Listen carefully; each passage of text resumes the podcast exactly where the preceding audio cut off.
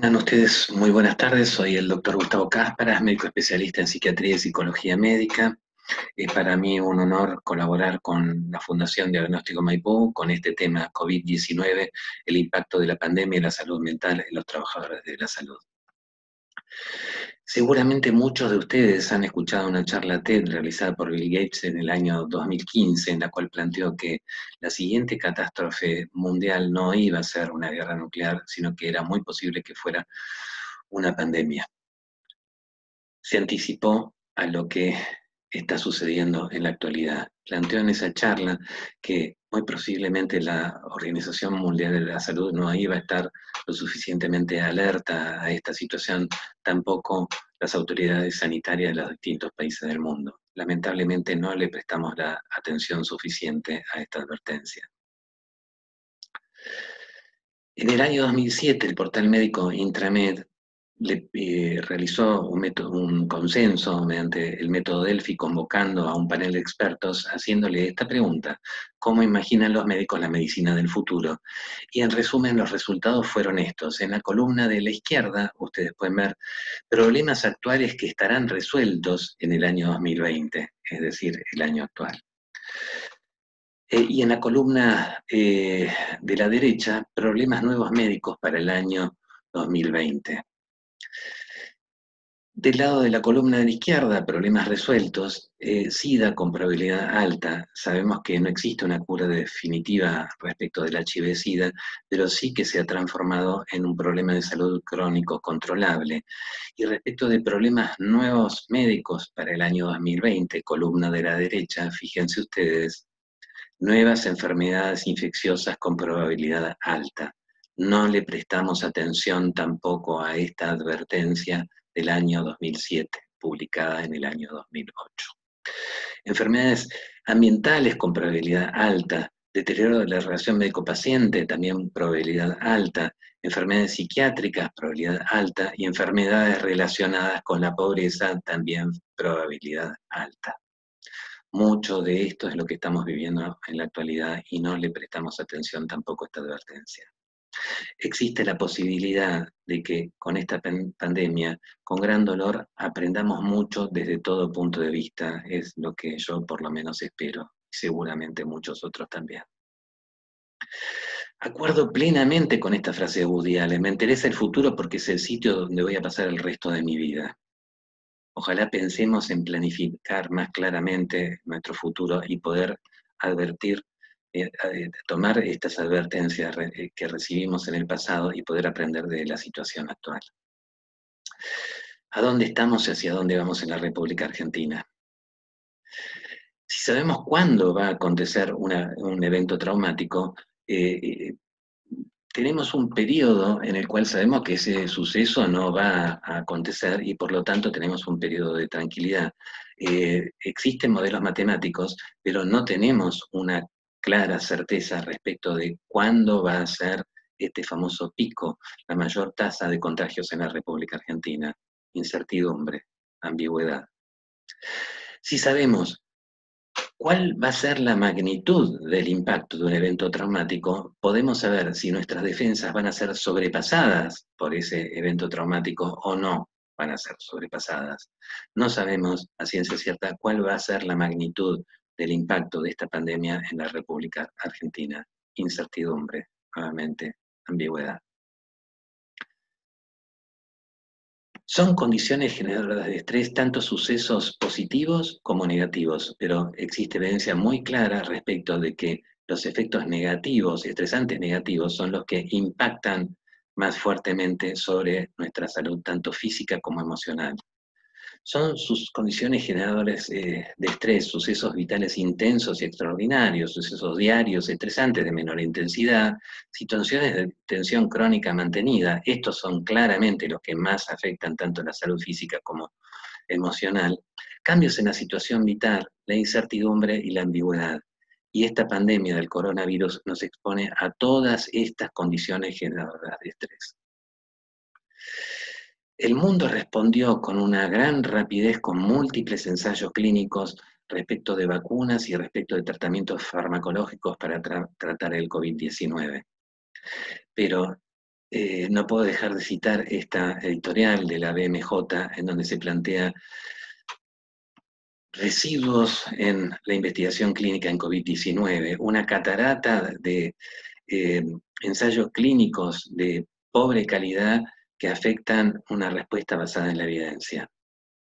Sin duda alguna, la importante cantidad de eh, ensayos clínicos que se están publicando generan un importante desafío a las sociedades científicas y a todos los médicos para poder rescatar la mejor evidencia científica disponible en la actualidad. Confío plenamente en la Sociedad Argentina de Infectología, en la Sociedad Argentina de Terapia Intensiva y en el comité asesor del de, comité de científicos asesores del presidente de la Nación, en que están trabajando muy arduamente en poder, dentro de esta sobreabundancia de, de información, poder buscar la mejor evidencia científica posible.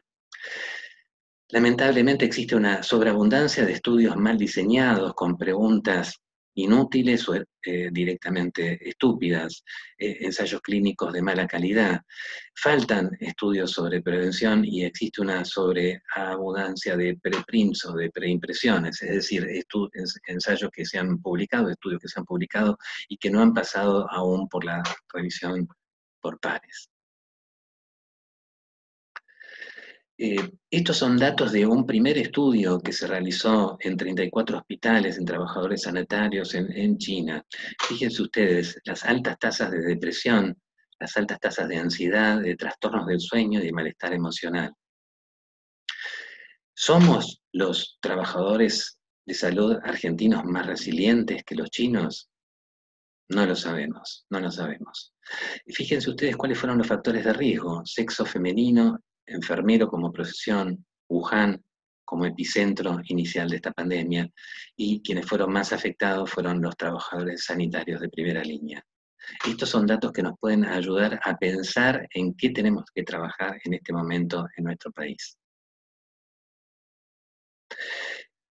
Comparto con ustedes los datos de una revisión sistemática que se realizó sobre 61 eh, trabajos de investigación. Y estos fueron los datos. Nuevamente, fíjense ustedes, altas tasas de ansiedad, casi el 50%, altas tasas de depresión, altas tasas de trastornos por estrés posagudo, eh, eh, de trastornos por estrés agudo, de síndrome de burnout, síndrome de agotamiento profesional y de trastorno por estrés postraumático. ¿Y cuáles fueron los factores de riesgo que se observaron? Quienes fundamentalmente se vieron afectados fueron personales, eh, profesionales jóvenes, de sexo femenino, quienes carecían del soporte social eh, deseable, quienes trabajaban en aislamiento y quienes fueron estigmatizados por la sociedad, quienes trabajaban en un entorno de alto riesgo, personal de primera línea y como profesión enfermero, y personal con bajos niveles de capacitación, preparación y experiencia. En, este, en esta revisión sistemática, eh, cinco estudios eh, fueron evaluados respecto a intervenciones que podrían mitigar los efectos sobre la salud mental en trabajadores de, de la salud. Fueron evaluadas intervenciones educativas, intervenciones dirigidas a aumentar la resiliencia e intervenciones basadas en psicoterapia, pero lamentablemente se necesitan investigaciones de mejor calidad para poder determinar la eficacia de intervenciones dirigidas a poder mejorar eh, el estado emocional de los trabajadores de salud. Eh, estos son datos de un estudio que se realizó eh, en España, en los estadios iniciales de la pandemia en, España. se trata de una encuesta en línea realizada en casi 3.500 trabajadores de salud. Nuevamente, altas tasas de depresión, altas tasas de trastornos de ansiedad y altas tasas de trastornos por estrés postraumático. Ahora, fíjense ustedes en esto, ¿quiénes fueron los que estuvieron menos afectados? Profesionales de mayor edad, con estabilidad económica y con información adecuada. Debemos prestarle atención a esto para poder promover mayor estabilidad económica en nuestros agentes de salud y proveerlos de la información adecuada. ¿Y quiénes fueron los más afectados? por estos trastornos emocionales, personal de sexo femenino con diagnósticos previos de salud mental, con síntomas asociados con el virus o con familiares o seres queridos cercanos afectados por el virus. Esto también nos ayuda a pensar a cuál es la población vulnerable a la cual le tenemos que prestar mayor atención.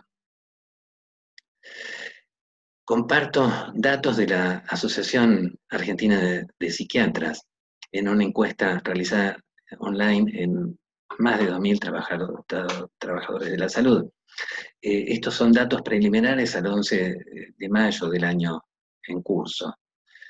Fíjense ustedes, síntomas de angustia, casi 70%, alteraciones del sueño, casi el 70%, irritabilidad, casi el 50%, tristeza, casi el 40%, y como un tema claramente alarmante, ideación suicida, 4.5%. Sin duda alguna, podemos observar que existe una alta prevalencia en los equipos de salud de trastornos de ansiedad, de trastornos del estado de ánimo, de trastorno por estrés agudo y trastorno por estrés postraumático y de agotamiento laboral. Esto pone en peligro la calidad de la atención médica y la toma de decisiones. Por eso es fundamental que le prestemos atención a estos aspectos vinculados con trastornos mentales en los agentes de salud. Es fundamental que los gobiernos y las autoridades sanitarias tomen medidas urgentes para proteger la salud mental de los trabajadores sanitarios. Lamentablemente existe evidencia limitada respecto a cuáles son las intervenciones más eficaces para poder mitigar estos efectos sobre la salud mental de los trabajadores de salud. Y los factores de riesgo modificables identificados representan un objetivo muy importante para futuras intervenciones. Algunas recomendaciones evitar la omnipotencia, pedir ayuda, reconocernos vulnerables, eh, darnos permiso para descansar, para dormir, para comer, para hablar, para estudiar, para poder seguir capacitándonos, hacer pausas para pensar, para respirar, para hacer actividad física, para implementar técnicas de relajación. Centrarnos en el presente evitando anticipaciones catastróficas, pero también planificar el futuro, sin duda alguna afrontar la situación en equipo, no trabajar en aislamiento y sin duda alguna activar redes de contacto profesional y redes de soporte emocional también. Luchar contra la estigmatización. Cuidarnos todos, pero centrarnos fundamentalmente en los más vulnerables, los que he nombrado eh, hace escasos minutos. Eh, ¿Qué buscamos? ¿Qué estamos buscando? Estamos buscando eh, tratamientos farmacológicos eficaces y con pocos efectos adversos, eh, ensayos clínicos de alta calidad, investigaciones en vacunas que sean eficaces y que no provoquen daño, pero también pareciera que estamos buscando culpables. A través de retorcidas y paranoicas conspiraciones. La culpa la tiene China, la culpa la tiene Estados Unidos, la culpa la tiene Bill Gates, él anticipó que había una pandemia. Conspiraciones ridículas, paranoicas. Parece que estamos buscando culpables. Pero también, si existe un brote en un geriátrico, también buscamos culpables. La culpa la tiene la cocinera. La culpa la tiene el médico gerontólogo de ese geriátrico seguimos buscando culpables. Si aparece un brote en un sanatorio, también buscamos eh, culpables. La culpa la tiene el médico infectólogo. Esta es una enfermedad infecciosa, entonces tenemos que culpar a los infectólogos, pero también sabemos que produce, lamentablemente, fallas multiorgánicas esta enfermedad. Entonces, si el paciente muere por una causa cardiológica, la culpa la tiene el cardiólogo. Entonces vamos a judicializar absolutamente a todos los eh, agentes de salud trabajando en esta pandemia, esto es lo que vamos a hacer. Miserias humanas, lamentablemente. Si sos médico, enfermero, farmacéutico y o trabajás en salud, andate. Nos vas a contagiar a todos. Mm, no me canso de repetir esta frase. En las situaciones críticas observamos lo mejor y lo peor de las personas. No debemos engañarnos. Observamos ambas cosas, miserias humanas. En la medida en que tenemos control sobre una situación, nuestro estrés disminuye. Pero en la medida en que aumenta nuestras exigencias, nuestro estrés aumenta. Si los agentes de salud nos encontramos en esta situación con bajo control de la situación, pero con bajas exigencias, los platillos de la balanza se equilibran. Si nos encontramos en esta situación con alto control de la situación y bajas exigencias, puede ser la situación óptima, pero sin duda alguna, en este momento, muchos agentes de salud se encuentran en esta situación en la República Argentina, con un alto control de la situación, pero también con altas exigencias. Ahora, lo que tenemos que evitar a toda costa es que nuestros agentes de salud se encuentren en esta situación, en este cuadrante, con bajo control de la situación y con altas exigencias. Es decir, tenemos que ocuparnos de que nuestros agentes de salud tengan los equipos de protección personal necesarios y todo el soporte necesario desde todos los puntos de vista. Resuelva el problema. Si hablamos de suicidio en la población general, la tasa de suicidio es claramente superior en los hombres respecto de las mujeres, así como los intentos fallidos en la población general es claramente superior en las mujeres respecto de los hombres. Ahora, permítanme ustedes que comparta algunos datos de este metaanálisis que realizó, la doctora Scharhammer en el año 2004 respecto de la tasa de suicidio en la población médica. Estos son datos de médicos hombres. Eh, fíjense ustedes cuáles fueron las conclusiones de este metaanálisis. Una chance de 1.41 de suicidio en médicos hombres respecto de la población general, es decir, un 41% mayor riesgo de suicidio en la población médica respecto de la población general. Y fíjense ustedes lo que sucedió respecto de las médicas mujeres. ¿Cuáles fueron los datos que obtuvo la, eh, doctora Jan en, esta, en este metaanálisis del año 2004?